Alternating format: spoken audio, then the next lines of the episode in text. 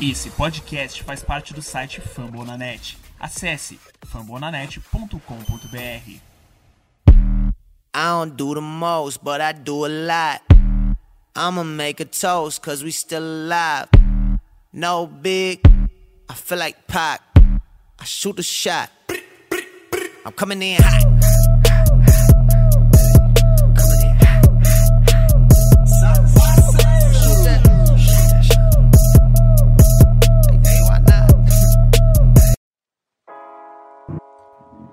Fala galera do Believe, começando mais um Believe Podcast, que hoje no episódio número 38 a gente vai comentar sobre os últimos jogos dessa temporada, falar um pouco do nosso jogo contra o Lakers aí no play-in, falar sobre possíveis confrontos nos playoffs e dar nosso palpite sobre o NBA Awards aí da temporada e do Golden State, né? E no final a gente vai abrir algumas perguntas aí do Twitter. Hoje eu tô aqui com o Abraão, fala aí Abraão. Fala, galera.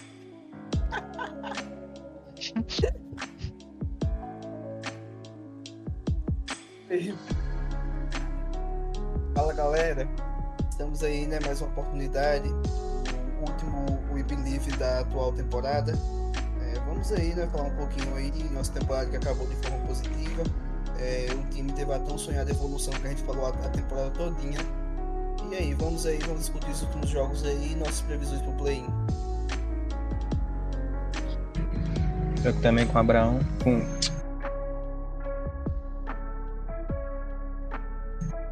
Toco também com o Kleber hoje. Fala aí, Klebão. Fala galera, beleza? É... Aqui estamos aqui em mais um episódio, né?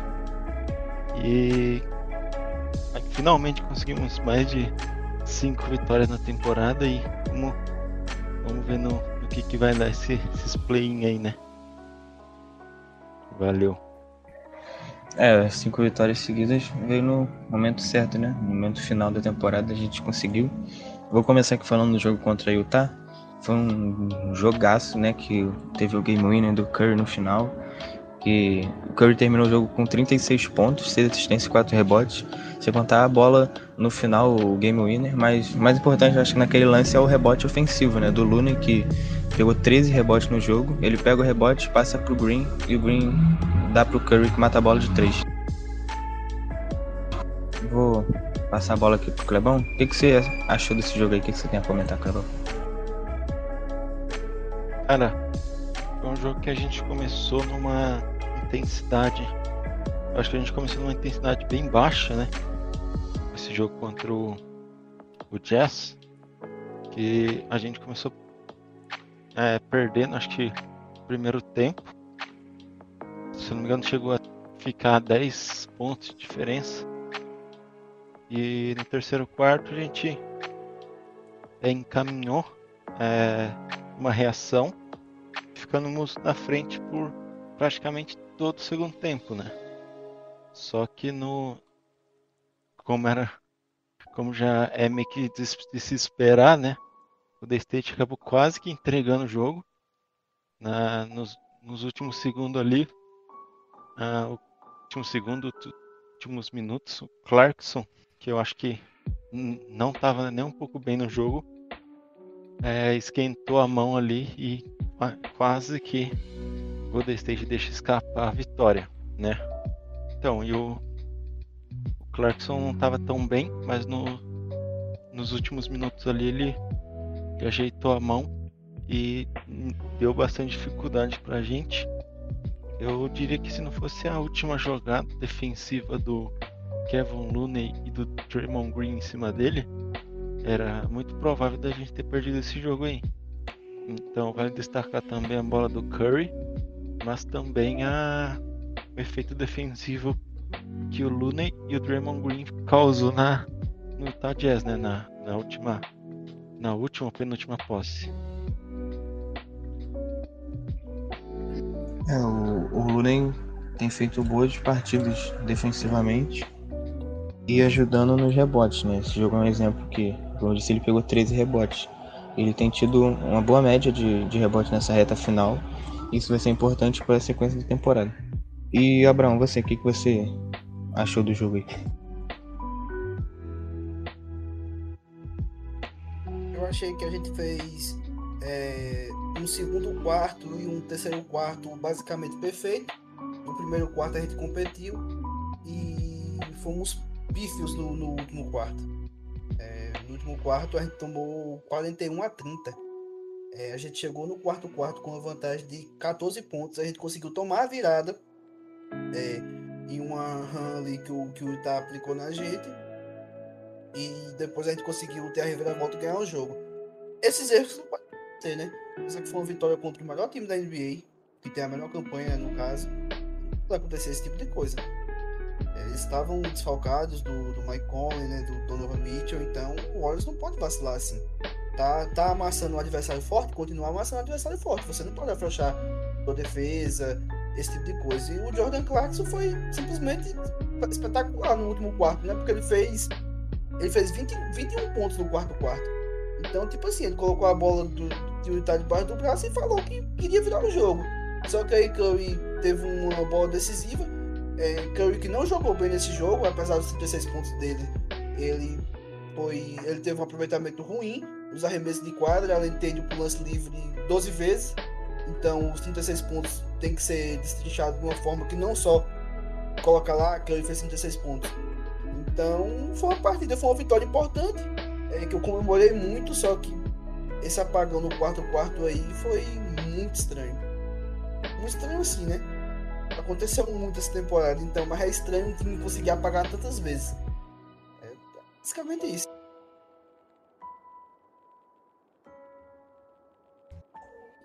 É, eu concordo que esses apagões no, no final do jogo foram rotina durante a temporada, né?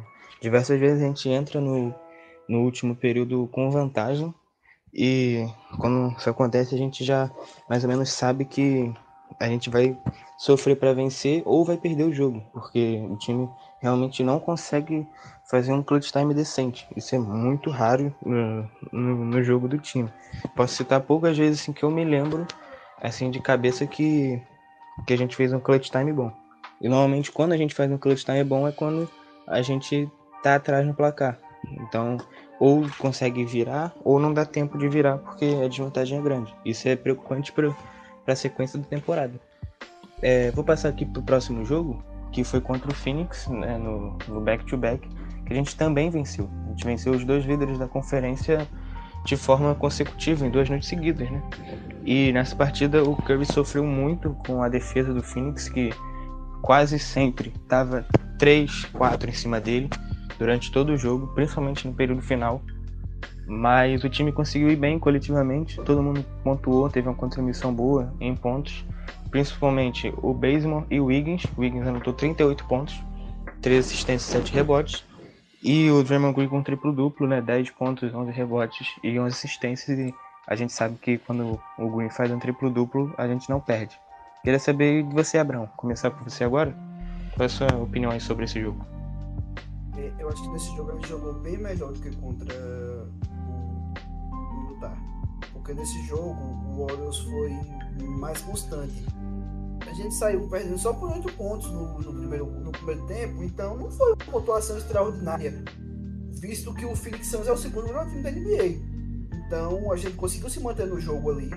Aí quando foi o terceiro quarto, a gente jogou melhor na primeira parte, na segunda parte o Suns jogou melhor. Aí no quarto quarto a gente dominou. A gente tinha tomado 41 a 30 do, é, do Jazz na partida anterior.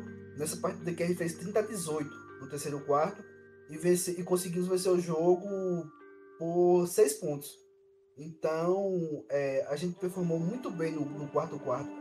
Defesa muito forte em cima do, do Devin Booker. O Devin Booker que tinha feito um terceiro quarto fenomenal ele, desses 32 pontos que o Santos fez no terceiro quarto, o Devin Booker tinha feito 21. Então, é, ele tinha jogado demais no terceiro quarto, mas quando foi no quarto quarto, o Warriors anulou ele. É, e conseguiu diminuir o ímpeto do Chris Paul também. É, o Andrew Wiggins fez uma partida sensacional. Ele, acho que ele foi a melhor partida dele com o Curry do lado. Então, tudo isso combinou na vitória, né? É, e é isso que o Warriors precisa fazer na pós-temporada, ter essa defesa forte, porque o ataque pode vacilar às vezes, ou muitas vezes, né? Só que com o ataque tem Curry, tem o Wiggins, tem um pouco de talento, se a defesa segurar, uma hora eles vão pontuar, né?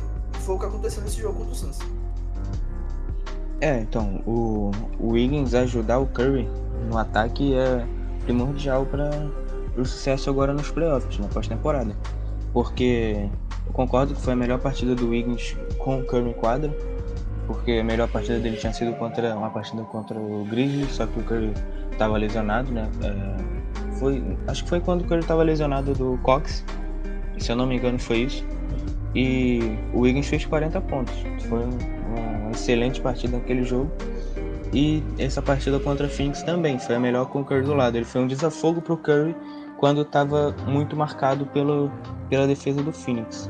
E, pergunta agora para o Clebão o que, que ele achou aí desse jogo.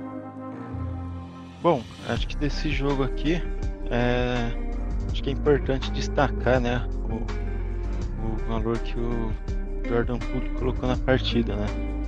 Porque foram 38 pontos, tudo bem que foi contra uma equipe que a gente não, não tinha competitividade nenhuma é, nessa fase, né? Onde Curry, Clay, Green, o Clay não, é Wiggins é, estava é, sendo poupado, né? É, Wiggins que inclusive não não perdeu nenhum jogo na temporada. Então então esse jogo foi importante para ajudar a molecada a ter um, um, uma boa evolução. E acho que que com o Pura a gente pode ativar essa essa alavanca, vamos dizer assim, porque tendo Curry, tendo Clay do lado, tendo uh, do Dre, tendo até, até o próprio Andrew Wiggins, a gente a gente a gente pode contar com isso para que o Jordan Poole tenha uma tenha uma certa evolução, né? Então a gente espera que que ele tenha essa evolução, né? Porque é um moleque que tem 21 anos ainda. É... Inclusive no, no, jogo de ontem ele fez 38 pontos e 6 assistências, né? né? Tendo 21 anos. Ele foi, o, ele foi o terceiro jogador com 21 anos a ter mais de 38 pontos e mais de 6 assistências. Os outros, os outros dois foi Rick Barry, 66, e Larry Huggs em 2000, se eu não me engano. Então a gente pode ser que a gente tenha uma certa evolução do Pulho nos próximos anos. E ele vem a ser um sexto homem e tal. Agora sobre o jogo em si, foi um jogo que a gente é, é, praticamente dominou, né? ali nos primeiros, segundo terceiro quarto. Agora no último quarto é, a gente deu uma dormida, né? Como, como, de costume, até parece um déjà vu. Mas mas o Golden State conseguiu marcar bem ali no final. Jordan Poole conseguiu meter um game winner ali numa bandeja, se eu não me engano, em cima do, do Reyes. Uma jogada muito rápida, que acho que ninguém esperava uma jogada tão rápida. E o Puri só fez a bandeja e conseguiu dar a vitória pra gente, né? Destacar também a jogada do, do Baseman, que ele defendeu muito bem ali o, o perímetro e, e o próprio Andrew Wiggins, né? Que tava marcando ali, que eu não lembro quem que era, acho que era Alexander. Mas, mas é isso sobre, sobre essa partida. É, foi o jogo do que a gente chama de Santa Cruz Warriors, né? Foi basicamente a temporada passada inteira dessa forma. E hoje a gente foi. Hoje não, né? No caso, essa partida foi. A gente assistiu, acredito que vocês dois também. Foi a forma que eu assisti, bem tranquilo, bem calmo, mas aproveitando, brincando muito no, no próprio Twitter sobre o que estava acontecendo. Mas eu queria também destacar aqui, além do que vocês falaram, o Toscano, que foi o primeiro jogo dele depois do novo contrato. Ele quase anotou um triplo-duplo, porque ele teve nove rebotes, nove assistências e nove pontos. Então, por muito pouco aí, se ele faz mais uma estatística em cada, ele faz um triplo-duplo. E o Menon também chegou próximo de um triplo duplo, não tão próximo quanto o Toscano, mas o Menon teve 8 rebotes, 7 assistências e 11 pontos, também foi muito bem. Esse jogo marcou a volta do Eric Pascal de lesão, que ele tinha limite de, de minutos, podia jogar entre 20 e 22 minutos, ele acabou jogando só 19. Fez 12 pontos, contribuiu bem em certas jogadas, foi, foi um bom retorno. E o Jordan Bell, que assinou o contrato two-way, né, no lugar, na vaga que abriu do contrato do Toscano, e teve cinco rebotes, duas assistências e um ponto em 15 minutos de quadra. Acho que é um, um cara que pode agregar para a equipe no agora nessa sequência da temporada e vamos ver, eu acredito que ele não vai ter uma minutagem tão alta, mas pode agregar enquanto estiver em quadro. É, falar sobre o último, o, a jogada final, né? Nem eu, o Clebão falou que ninguém estava esperando uma jogada tão rápida, nem eu esperava, achava que a gente ia gastar um pouco mais de relógio para poder definir. Aí o, o Jordan Poole consegue a bandeja e no lance final o Toscano defende muito bem o Alexander. E e a gente sai com a vitória. Vitória por 125 a 122. Esse foi o penúltimo jogo da temporada. Já vou passar aqui para o último, que foi é, ontem, né? No dia que, anterior que a gente está gravando aqui, no domingo. Horário diferente, 4 da tarde. E a gente venceu o, o Grid por 113 a 111. Um jogo valendo mesmo. O jogo mais importante da temporada. O Curry fez 46 pontos, 9 assistências e 7 rebotes.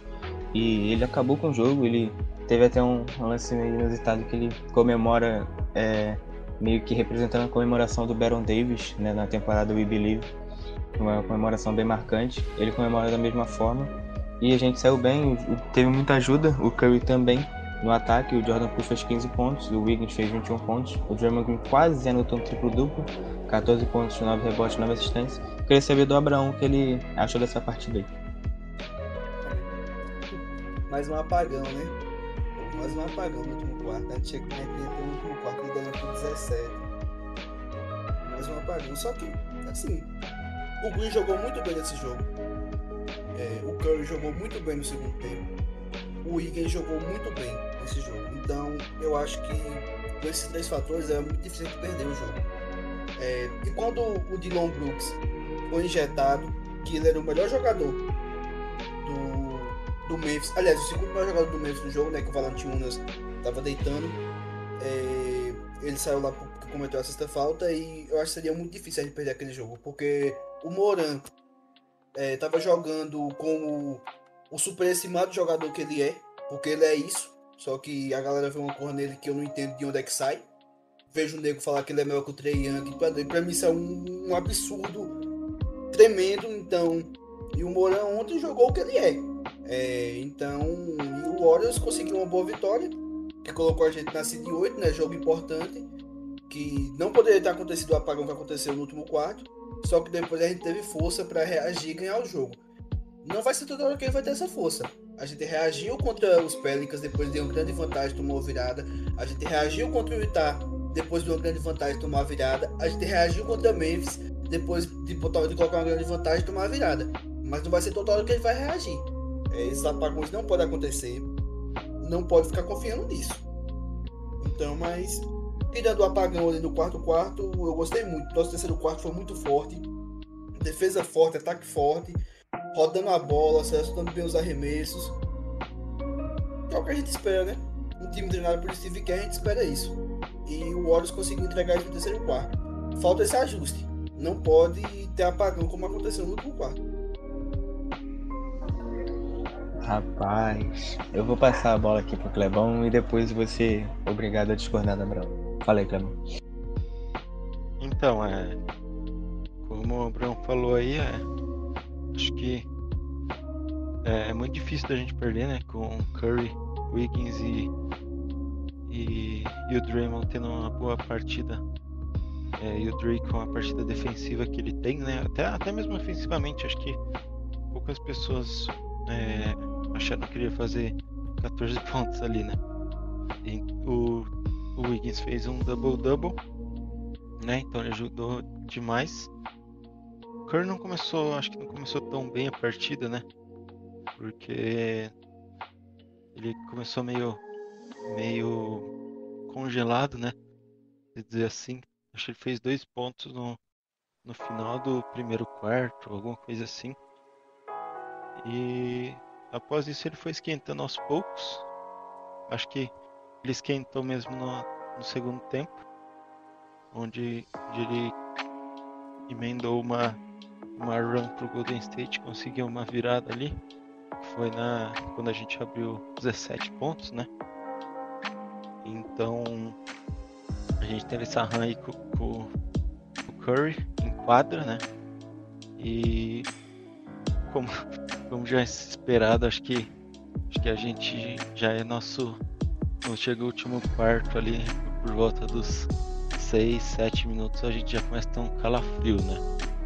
Que o Curry voltou antes, ele voltou com 9 minutos, tanto que ele jogou 40 minutos dessa partida, né? Ele tá acostumado a jogar por volta de 34, 36 minutos. E essa partida aqui ele jogou 40. Então o próprio Steve Kerr disse que, que esse jogo é, basicamente foi um, um, jogo de playoffs. Então é, é normal ele soltar esse, esses minutos Curry e deixar ele jogar por mais tempo. Mas que esses minutos que ele teve é quase o seu limite que ele pode jogar. Então é, não dá pra, não dá para esperar muito mais do que isso do Kerdish colocando ele 45 minutos, né? Então acho que deve jogar por 40, 40 42 minutos. Então basicamente isso daqui. E mais um jogo bom do Jordan Poole, né? Que vem on, on fire da partida contra o Pelicans, né? Ele foi 5 de 9, 3 de 7 do perímetro foi um field de gol muito bom. E acho que o Golden State tentou me entregar ali, vamos se dizer assim, mas com o time ajeitando aos poucos e com a, a expulsão do Dylan Brooks, acho que o, acho que o Golden State conseguiu ajeitar as coisas e, e manter o pé firme no chão, né, para garantir a nossa oitava, oitava posição. Então, então é isso daí. É, o... Falar sobre o Jamoran na partida, ele falou antes do jogo, né? Todo mundo acho que viu. E ele foi extremamente desrespeitado pelo, pelo time em si, né? Arremessando várias bolas completamente livre e errando, inclusive. E só que eu vou ter que discordar um pouco do, do Abrão aqui, fugir um pouco da, do assunto Golden State, falar só sobre o Jamoran rapidamente que eu acho que ele não chega a ser superestimado. Tem, óbvio, tem gente que pode superestimar ele, pode achar que ele vai ser muita coisa, só que acho que pro momento acho que ele tem o valor necessário, o valor devido, o valor que ele merece, né? Que é um, acho para mim um excelente jogador, vai vir a ser um excelente jogador, ainda está em evolução, mas eu discordo do, do que o Abraão falou de que ele é totalmente superestimado. É, se quiser falar mais alguma coisa aí, Abrão, sobre isso ou, ou quer seguir em frente? Só, só dele falar que é o top 5 ponto guarda da liga e só de ter, pelo menos, que eu não, eu não, vi só uma vez, só de ter pessoas que o colocam à frente do Trey Young, é, pra mim já fecha o caixão que ele é muito superestimado. Porque o Trey Young tá numa prateleira, ele tá em outra. É, eu acho que a diferença entre eles é gigante, inclusive. Eu, se eu fosse draftar pro meu time, eu ia de Trey Young de olho fechado. Mas é assim, né? É opinião, né, né, Felipe? Não, sim, sim. Essa questão de ser top 5 da liga já aí já é muito exagero. Mas eu também sou um pouco suspeito para falar que eu sou muito fã dele, eu gosto muito do jogo dele. Jogo físico, esse jogo explosivo. Mas isso aí vai de cada um, realmente. Mas super estimado totalmente, eu acho que não é não. Mas vamos. Vamos. Vamos seguir aqui. Hein, Felipe? Tu pegaria o qual dos dois?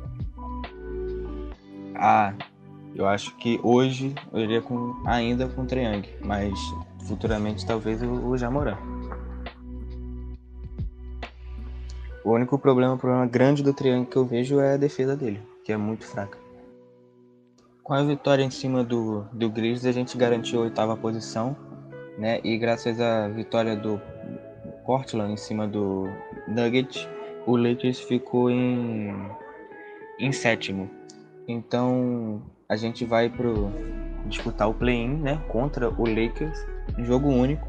Quem vencer tá classificado para os playoffs com a sétima posição, vai enfrentar o segundo colocado, que hoje é o Phoenix, não é isso? Deixa eu só conferir aqui. Phoenix ficou em segundo. Isso, o Phoenix ficou em segundo. E quem perder tem uma segunda chance contra o vencedor entre San Antonio e Grizzlies, que são o nono e décimo colocado. Aí o vencedor desse confronto entre o perdedor do jogo entre Golden State e Lakers e o vencedor de San Antonio e Grizzlies enfrenta o Utah na primeira rodada. Mas eu acho que esse confronto contra o Lakers é bom, vai ser muito bom. É, ver Curry e LeBron disputando alguma coisa realmente, né, de novo, que a gente viu durante tantos anos e vai ser muito bom pra gente porque vai ser um confronto direto, é um jogo único. Tem que ser um jogo sem erro. Quem errar menos avança. Então, eu vou passar a bola aqui pro Abraão, depois eu complemento mais. A gente tá em um outro momento, né? Nessa, nessa fase da temporada. Aqui no, nos últimos 20 jogos, o Warriors teve 15 vitórias e 5 derrotas. É tipo assim, então a gente tá em um momento bem melhor que os Lakers. É, LeBron falou que não tá 100%, que é uma coisa que eu acho que é mais um, um blefe, né? Porque LeBron quando ativa o modo MVP é maluquice, né? Então eu não acho impossível a gente ganhar. Pra mim a chave, a chave do jogo é o Warriors não deixar o Anthony Davis, o André Drummond e o Dennis Schroeder é, entrar no jogo. Porque eu acho muito difícil é, o LeBron não entrar no jogo. Então, porque o LeBron é uma força da natureza, né? O cara é um top 2 da história, é absurdo. Então, eu acho que o Warriors tem que tentar marcar os demais e não deixar eles entrar no jogo para LeBron performar ter uma carreira solo. E do outro lado, o Curry e o é, carregar a pontuação da equipe, com o Jordan Poole também vindo do banco contribuindo bem. É, não é um jogo que é impossível de ganhar. O Anthony Davis é, ele já foi reduzido pelo Green em duas séries de playoffs, tanto em 2015 quanto, em 2018. Então torcer pro Green reduzir ele de novo nesse jogo.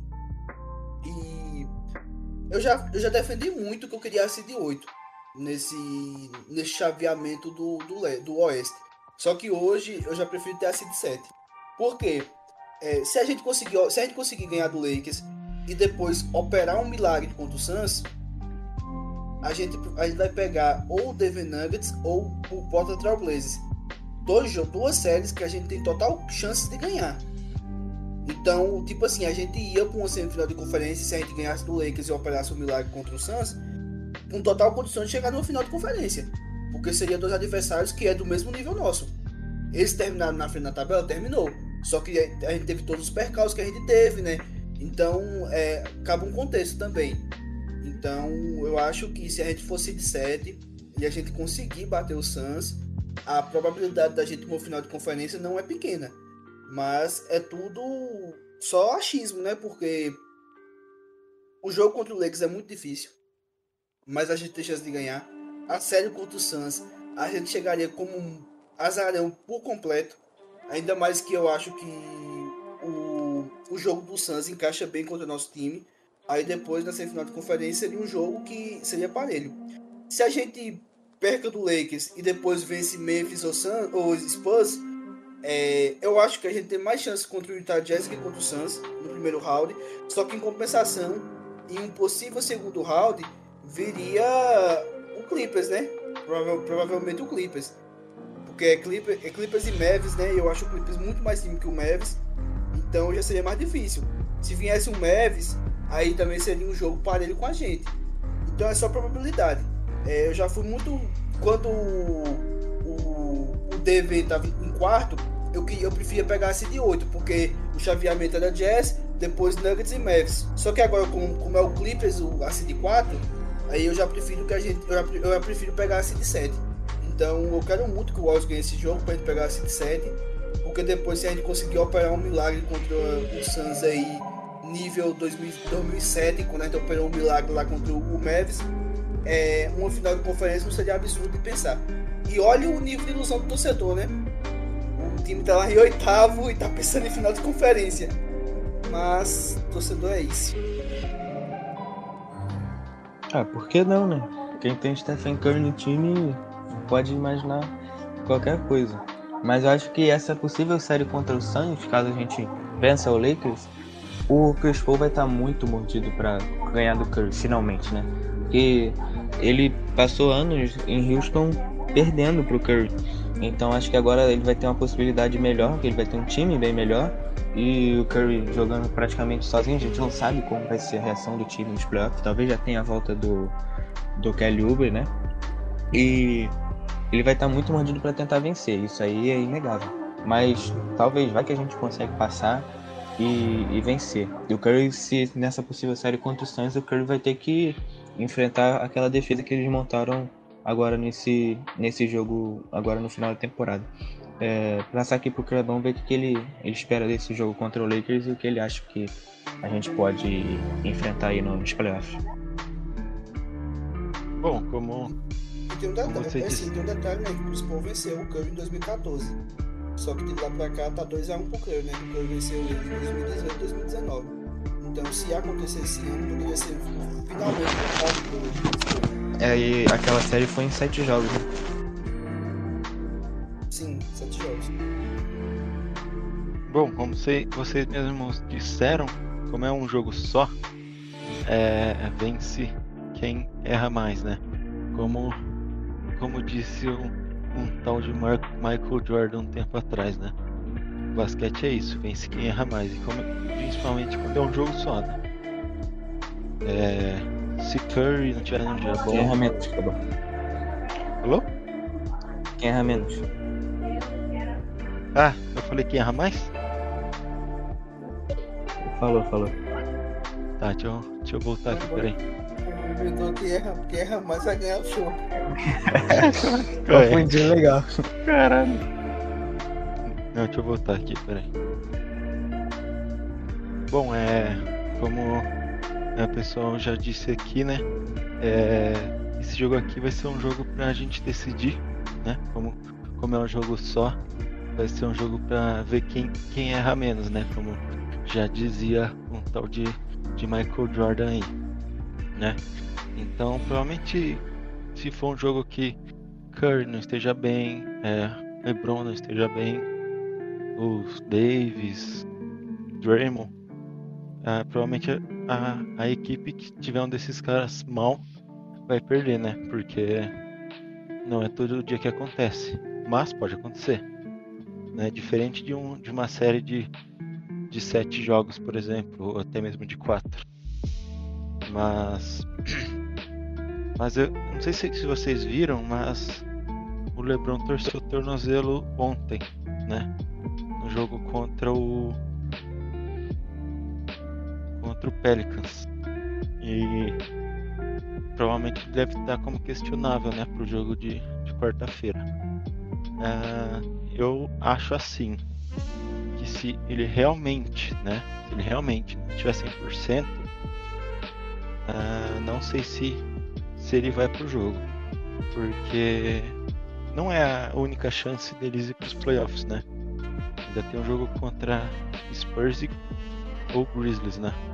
Então, acho que se ele, caso não dê para ele realmente jogar, eu acho que ele vai, deve ser poupado contra a gente e jogar no jogo contra Grizzlies ou Spurs, né? Apesar de que provavelmente não sei se o Lakers vai querer pegar seed é, 7 ou 8, não sei, né? Então, pensando nisso, pode ser que, que ele venha meio que forçado, né? Então, então é isso. Eu acho que que vai definir esse jogo aí vai ser é, as estrelas que sobressair melhor, né? É, tem duelos pra gente ficar de olho, que é, é Wiggins e LeBron, né? Principalmente o Wiggins defendendo o LeBron. É, Schroeder versus Curry.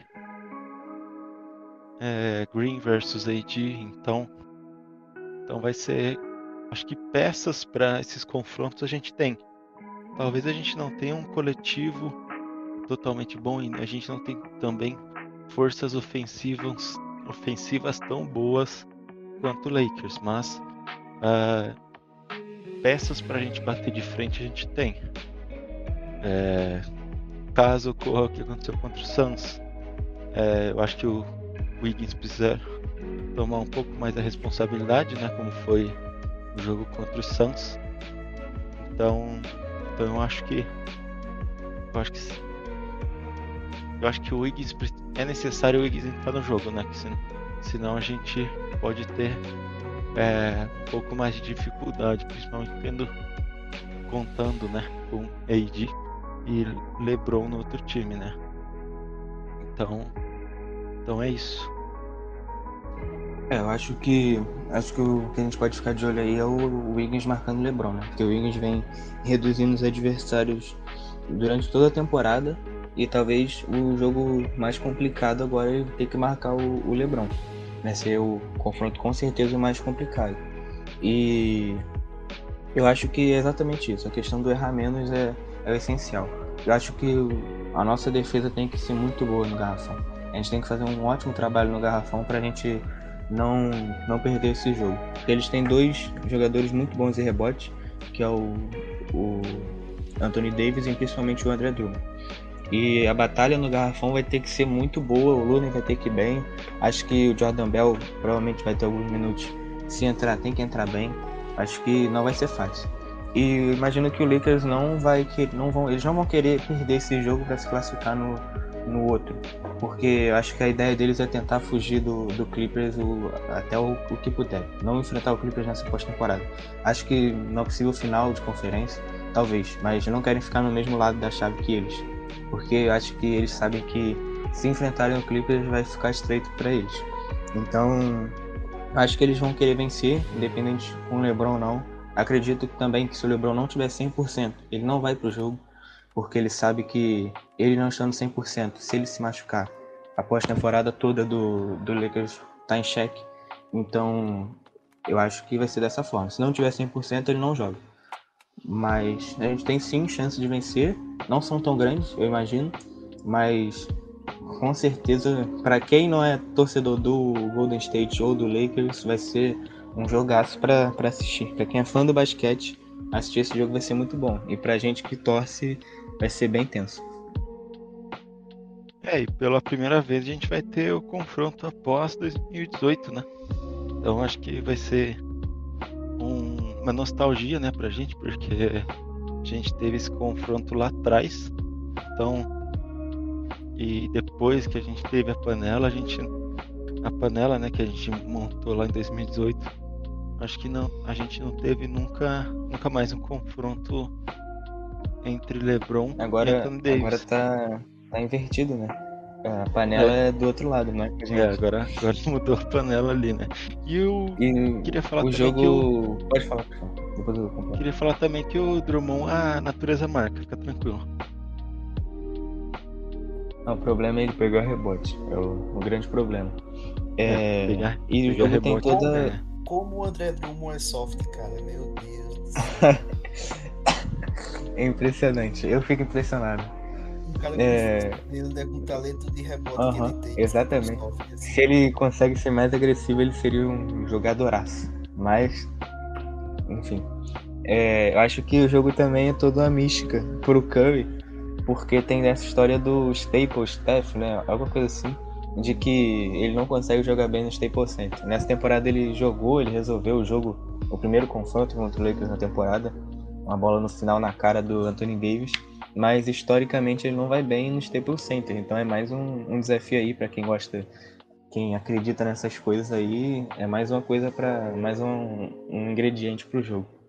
Passando agora para o nosso próximo assunto aqui da pauta, é falar sobre os palpites para os prêmios da temporada, mas antes de falar da temporada em si, né, envolvendo todos os times, a gente vai sobre os nossos prêmios pro do próprio Golden State, prêmio de melhor jogador, né, MVP, melhor defensor, jogador que mais evoluiu e acrescentar a decepção da temporada também, que eu acho que vai ser em conjunto, mas vou começar aqui pelo Abraão. Acho que não tem né, sobre os prêmios nossos. O MVP foi Curry, obviamente. É, eu acho que o jogador que mais evoluiu foi o Toscano Anderson. Nosso Hulk. Assim, é complicado porque o Wiseman foi um 1, né? Só que eu vou votar no Menion, porque me surpreendeu, eu não esperava muito dele. Mas que ele não fez tanto. Só que ele foi importante. É, ele foi importante quando o Poole tava na G-League e ele começou a jogar, não foi? Quando foi logo assim quando o Anamega foi trocado ou por estar machucado agora, não lembro, que ele teve que assumir a bronca na segunda unidade e ele foi até bem. Então eu vou votar no Menion, da Roy, e depois eu vou votar no Wiggins. Mesmo o Win é, sendo um cara que ficou no top 5 da, da liga é, em rate defensivo, porque parece que o Win defender bem virou tão comum que ele não deu o crédito, o crédito devido com isso, né? Só que eu acho que o trabalho do Wiggins durante toda a temporada foi mais difícil, porque o Wiggins geralmente marcava o melhor jogador adversário. Então eu volto nele para depois. É, eu vou. Curry, né? A gente concorda. É, vou falar logo a decepção, que na minha opinião foi o Kelly Oubre Jr. É, achei que ele agregaria muito com, com o elenco, né, com o time mas só em certos momentos da temporada que ele foi bem. Na maioria da temporada não foi, não foi uma temporada boa. Se lesionou agora no, no último mês, né, no últimos, na reta final, e o time curiosamente melhorou, né? Mas eu acho que de certa forma ele vai ser importante nos playoffs, principalmente pela defesa que ele vinha fazendo. É, o prêmio de depois já vou adiantar pro German Green. É, eu até falei o Wiggins, mas o Abraão falou, então vou dar uma diferença. É, e o Green também, que é completamente justo. Agora, o prêmio de jogador que mais evoluiu, eu fico muito em dúvida entre o Toscano e o Jordan Poole. Mas eu tô, eu tô encantado pelo Toscano. Como usar a expressão, eu tô toscanizado e não tem jeito. O cara é muito bom, é impressionante. Eu fico surpreso como ele é bom. Eu não esperava isso tudo dele. E realmente ele é muito bom, merece até mais do que o contrato que recebeu.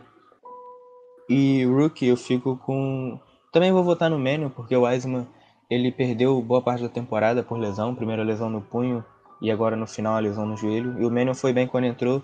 Ele foi um desafogo quando o time precisou de um, um armador reserva, que o Anamaker vinha muito mal e o Kerr barrou o Anamaker.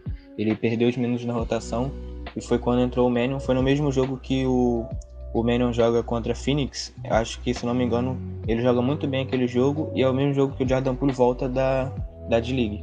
Então fica ali os dois, depois o Manion acaba perdendo espaço na rotação, mas quando precisou dele mesmo, ele foi bem. Foi É muito cru ainda, a gente já comentou isso aqui, ele é muito cru, tem muito a evoluir. Então por isso eu vou nele como, como Roy. Aí agora eu vou passar aqui a bola pro Clebão. Fala aí, Clebão. Bom, falar acho... decepção. Eu não falo. Fala aí, fala aí. Fala. Acho que é comum, né? É, todo mundo. É, decepção eu vou votar no Ubre, só que com um detalhe. Se o Pesco tivesse jogado mais jogos, seria ele. Só que como o Pesco jogou menos jogos que o Ubre, então vou votar no Ubre também. Bom, bom acho que da, da, como melhor jogador, acho que é meio que unânime, né? O Stephen Curry. É, acho que um dos caras que mais me surpreendeu né? vamos colocar um, um questão de evolução. É, acho que seria Jordan Poole, né? Nessa temporada, que ele fez uma temporada é, impecável, eu diria. É, impecável não, mas foi uma temporada muito boa em comparação com a anterior, que ele foi hateado e tudo, né? Então, por isso que eu acho que jogador como, como um MIP, eu voto no, no pool. É, acho que o Roy do nosso time, apesar de você meio do contra aqui dessa, e acho que vou dar um, os meus créditos pro James Wiseman, que eu acho que ele teve alguns flashes muito bons na temporada, né? É, tiveram jogos que ele jogou realmente bem, né? Apesar de terem jogos também muito muito ruins, muito pífios, né? Então, acredito que por causa disso, é, por causa que de certa forma teve alguma consistência em algum momento, até por ser a Week 2 não poderia ser menos, né? Então, deixar o moleque jogar, então por, isso que eu acho que, que, ele, que ele deve ser cotado, né, para Roy da, da franquia ao invés do, do Manion. E Depoy, eu vou ficar com a missão de desempatar, né?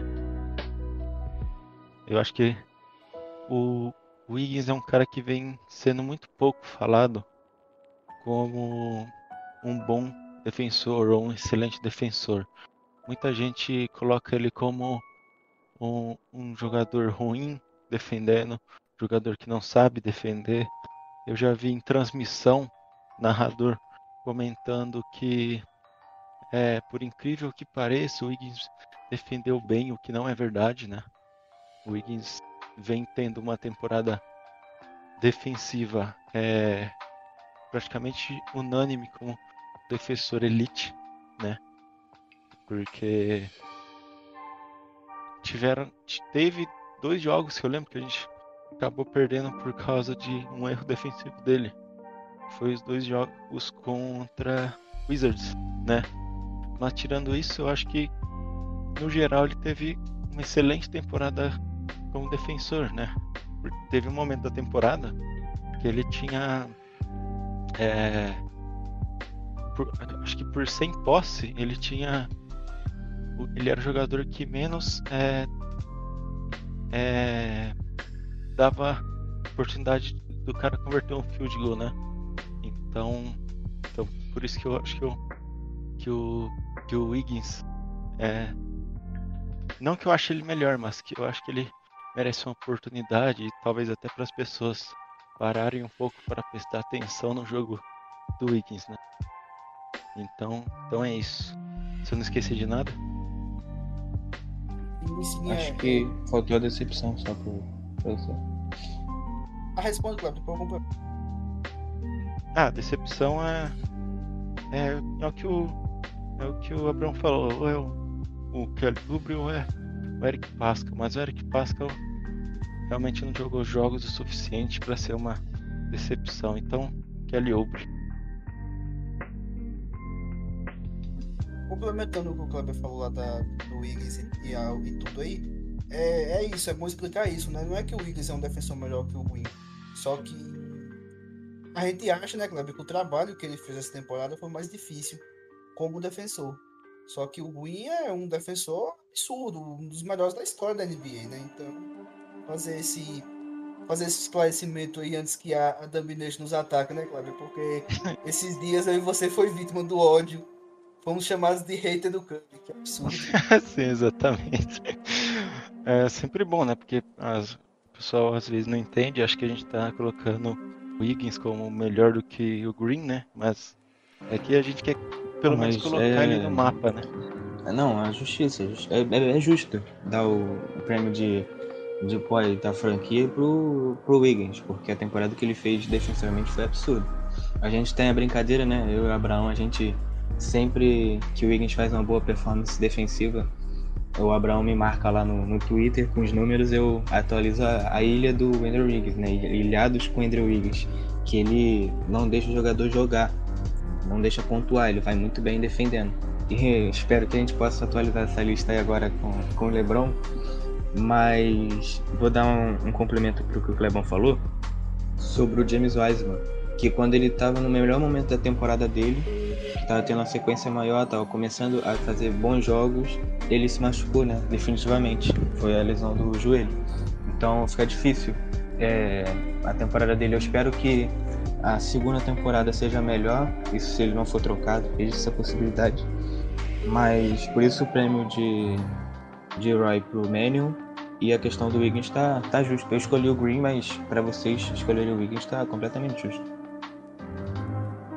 E tem também do o lance do James Wiseman, ele tinha uma agendado uma um camp com o Kevin Garnett, né? para ele treinar seu, seu jogo. Agora fica a questão aí se ele vai conseguir se recuperar até off-season ou se esse, esse treinamento aí vai demorar mais um ano e pouco pra acontecer, né? Não, acho que ele consegue até o antes de começar a próxima temporada, acho que ele já tá recuperado. E o Garnet é o ídolo dele, né, eu acho, porque ele usa o apelido do Garnet como user no Twitter. E, então acho que é o grande ídolo dele. Para ele vai ser bom, que é experiência de um, um jogador Hall da Fama, né, agora, oficialmente Hall da Fama, e para ele também é um grande ídolo. Agora que a gente falou um pouco sobre o Golden State, vamos passar uma passada rápida pelos prêmios, pelo nosso palpite, né? Pelos prêmios da temporada. É, eu vou começar pelo, pelo Clebão, para ele falar os prêmios dele de MVP, Roy, jogador que mais evoluiu, defensor do ano e Coach of the Day. Bom, MVP, né? É uma das das coisas que vem sendo discutida aí nos últimos dias, mas eu vou com Nikola Jokic, né? Que eu acho que vem fazendo uma temporada impecável, né? Colocando o Denver em um dos um dos times contender, acho que sem ele o Denver nem nem top 5 seria, né? Então acho que que ele agrega demais naquele Denver Nuggets. E se for MVP, será merecido, que deve acontecer, né? É, de boy, eu não tenho muitos nomes na minha cabeça além de Rudy Gobert e Ban Adebayo, né? Então eu acho que na minha visão, ah, até porque é, Utah Jazz vem tendo uma das melhores defesas da liga e tal, então acho que é importante colocar isso é, em mente, né? E com isso acho que é, é Rudy Gobert é o Deep Boy da 2021, né? Agora, quesito MIP. Eu, eu, eu, preciso pensar no MIP que eu, de cabeça. Vocês têm Esse a, seria o mais fácil, Cleber. É? É, esse eu também acredito que, que seja o prêmio mais fácil. Acho, acho que Julius Randle. Esquecendo. Ah, é verdade. Julius Randle. Sem dúvida. Eu tava esquecendo de alguém, é. É, Julius Randle, né? Não tem, não tem outro nome que vem na minha cabeça. É só ele, literalmente. Mas... Eu esqueci de perguntar também, se quiser falar o sexto homem da temporada, eu acho que eu não, não citei. Sexto homem? Bom, acho que vai ficar em Utah, né? Independente de quem seja. Ou vai pro Jordan Clarkson ou vai pro Joe Ingles, eu acho. Né? Porque acho que teve uma temporada é, impressionante os dois, né? Vindo do banco. Então, então acho que eu acho que vai ficar com o australiano com o Joe Ingles, né? Então, então mais um título aí, vamos se dizer, pro, pro Utah. E com Coach of the Year, eu colocaria o Snyder, né? O técnico do, do próprio Utah Jazz. De. Eu acho que são essas, né? As. Os troféus. É, foi, foi tudo. Vou passar aqui pro Abraão e eu falo depois. Eu vou mudar um pouco do, dos prêmios do Kleber. É, o MVP é o Nikola Jokic. Queria muito que o Curry ganhasse, mas eu não acho que que o Curry merece ser MVP, eu acho que o Jokic merece mais. É... Aliás, não é que eu não acho que o Curry não merece, né? Desculpa, reformulando. O Curry merece, só que o Jokic merece mais. Era isso que eu queria dizer, não que o Curry não merece. É... Coy, é, Coach of the Year, o Queen Snyder. É... Jogador improvável, né? Que é o Mike. É... O Julius Randle é, o Julius Randle, para mim, entra na conversa até de MVP, né? De ficar ali entre os 10 é, melhores jogadores da temporada. Além dele ser o que mais evoluiu disparadamente. É, o, o, sexto homem, é o, o, meu sexto homem é o Jordan Clarkson. É, eu também acho que o Joe Ingles fez uma ótima temporada, mas o George Clarkson, quando o Donovan Mitchell e o Rudy Gobert não estavam, ele era o franchise player do, da equipe. Então, quando, quando era jogadores do mesmo time, tem como a gente medir um pouquinho, né? Melhor. E faltou o quê? De defensor, né? Depoy.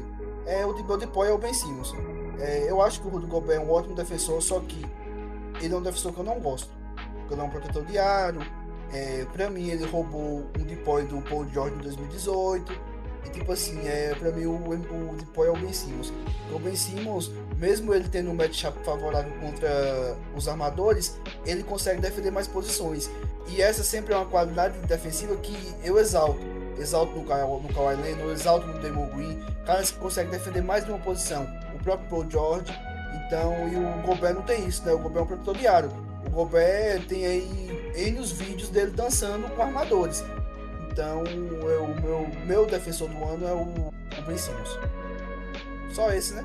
Acabou. Eu acho que eu concordo mais com o Abraão do que com o Kleber. O MVP, é, não tem como, vai ser do Jokic. O Abraão até tweetou hoje que o Curry é o melhor jogador da temporada, mas não é o mais valioso.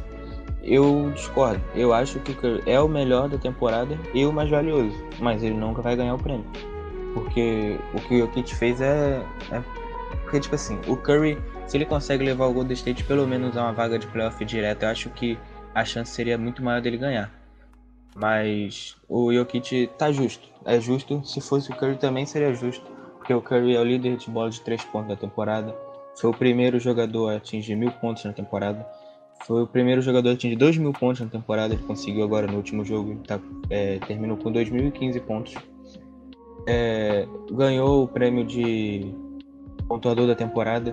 Então, e o que ele fez? O Golden State sem ele, se eu não me engano, a campanha sem o Curry é 2-7. Duas vitórias e 7 derrotas.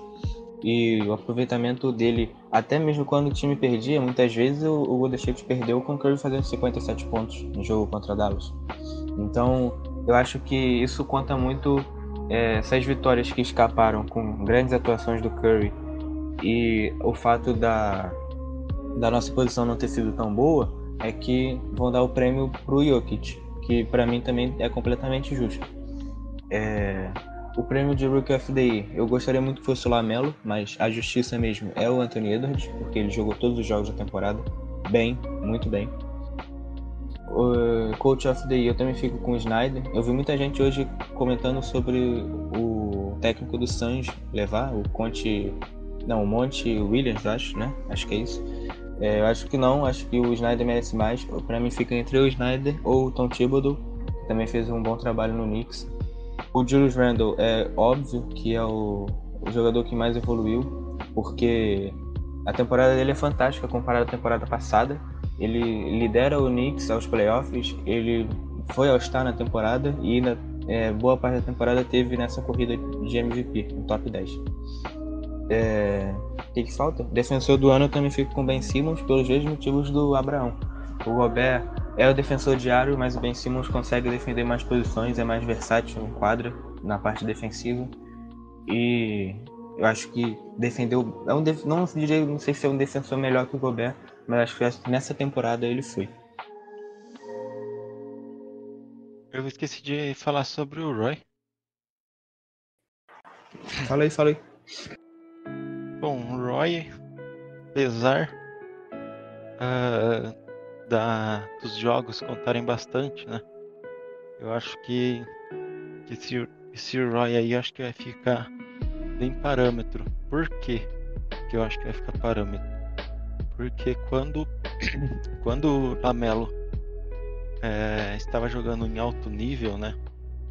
O, o Anthony Edwards não vinha tendo uma boa temporada, né? Ele vinha atrás de jogadores como Halliburton e James Wiseman, né? Até chegar no All-Star, que foi por volta dali que o que o Lamelo machucou, né?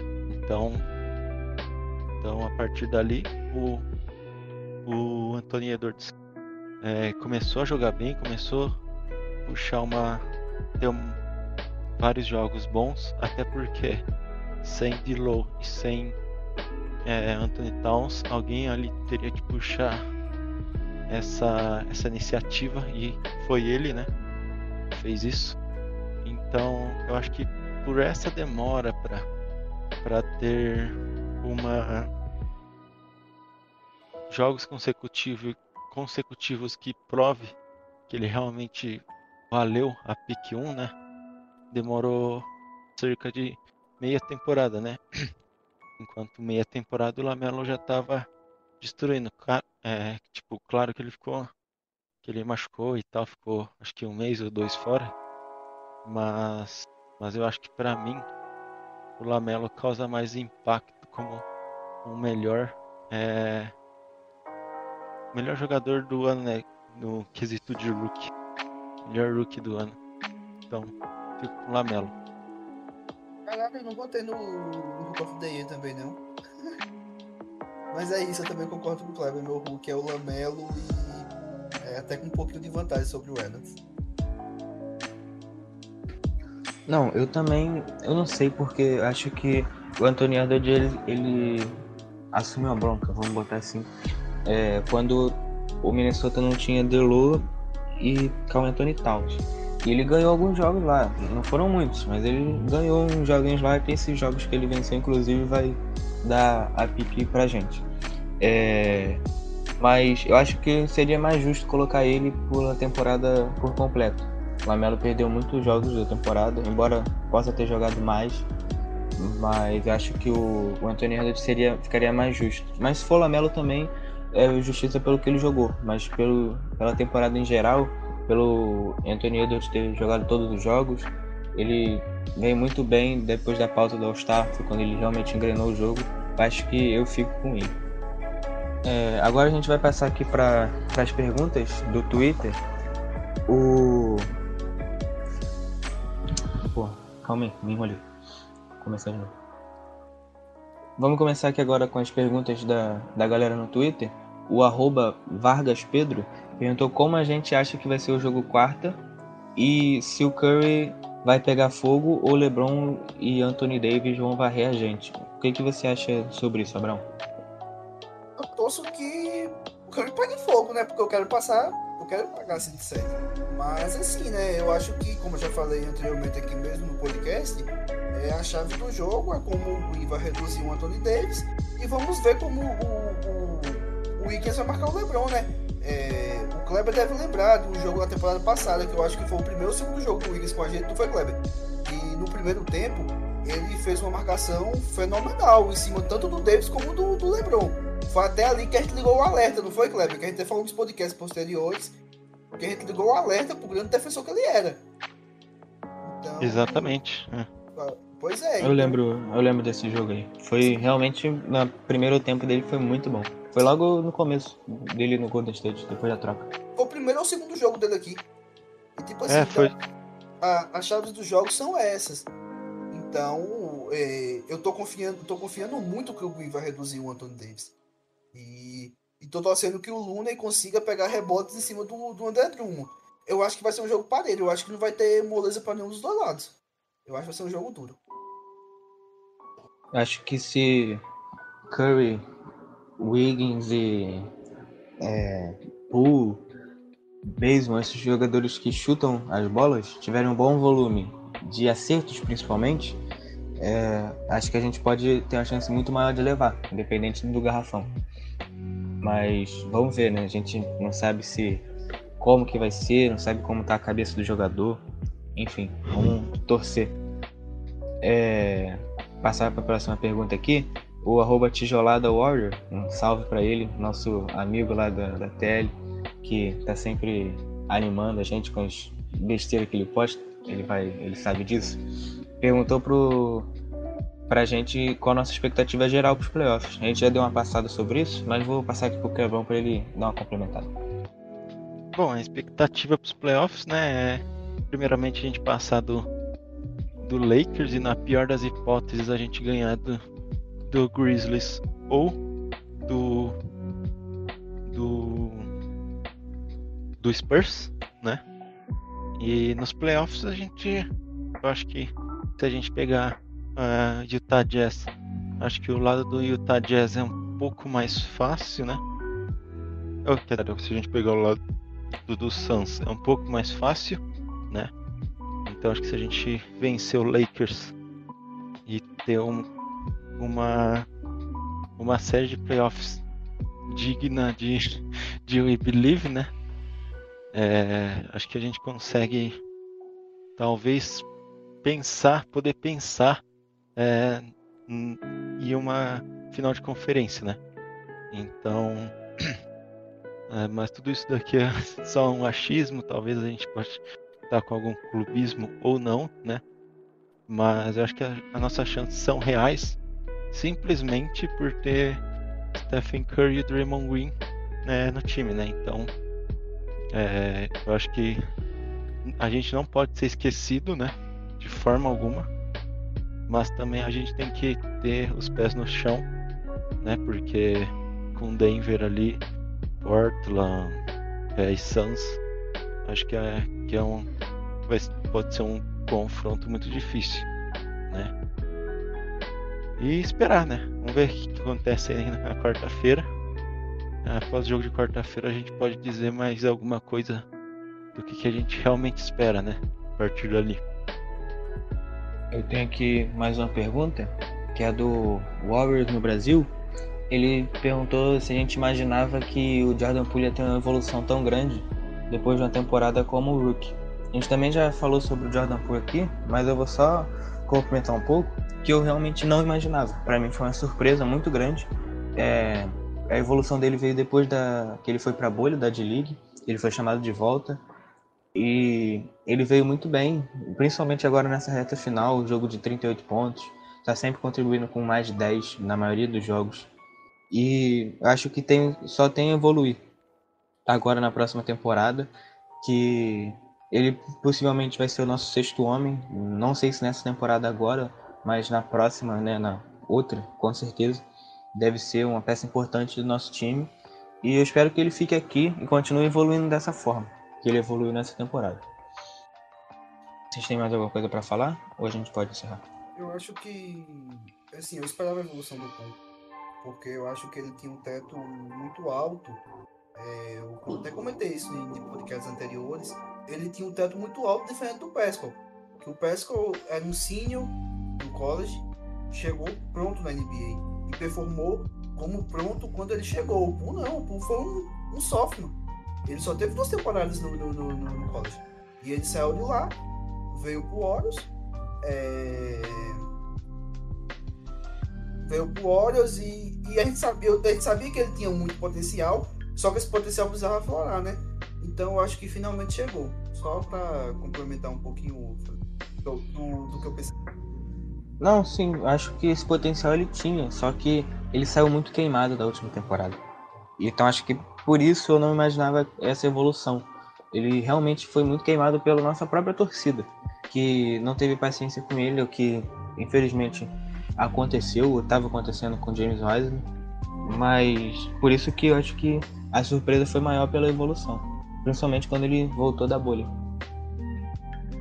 É, exatamente. Eu também penso, penso assim. Acho que é, conforme foi passando é, os jogos ele foi se adaptando de uma maneira mais confiável, né? Tendo mais confiança de arremessar, né?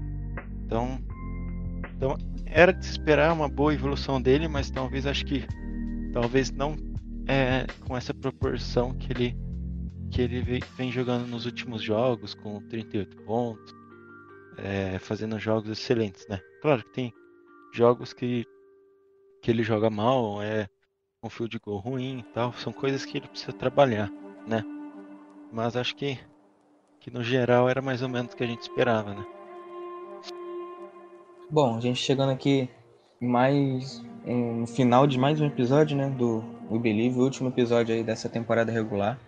A gente não sabe como vai ser, o, quando vai ser o próximo episódio, se vai ser após o play-in, após uma possível série de playoff.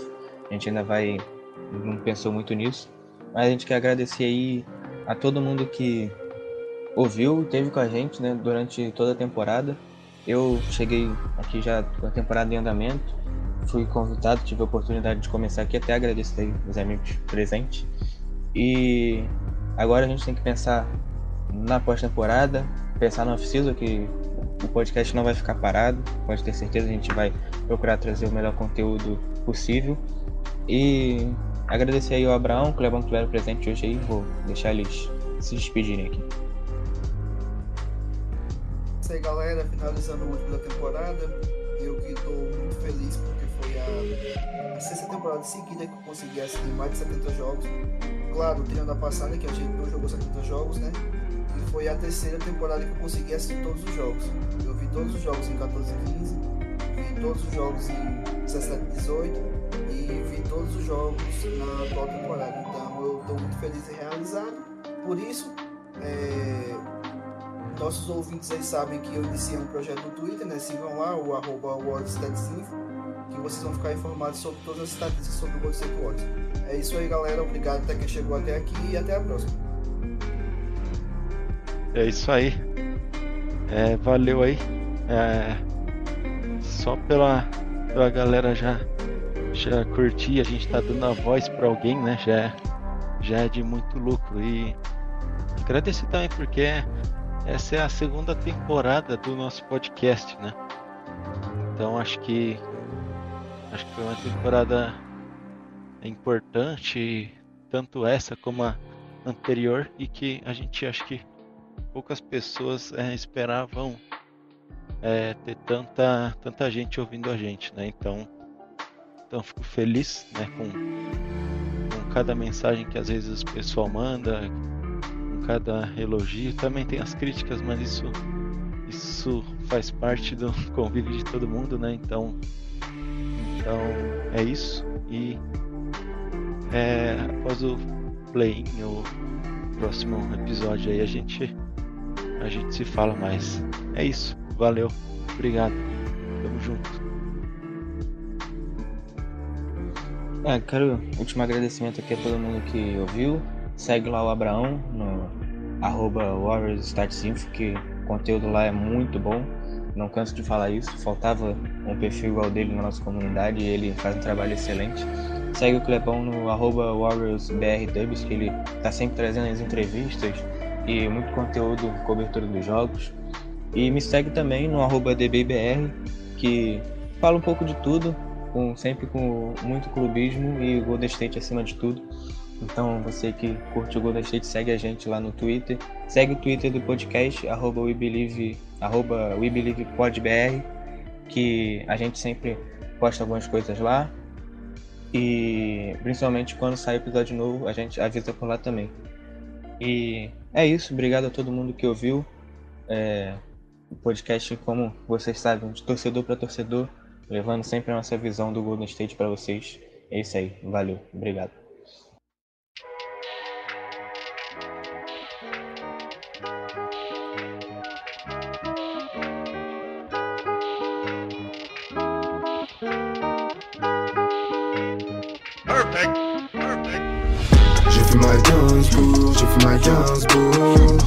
Toujours à la bourre, toujours à la bourre.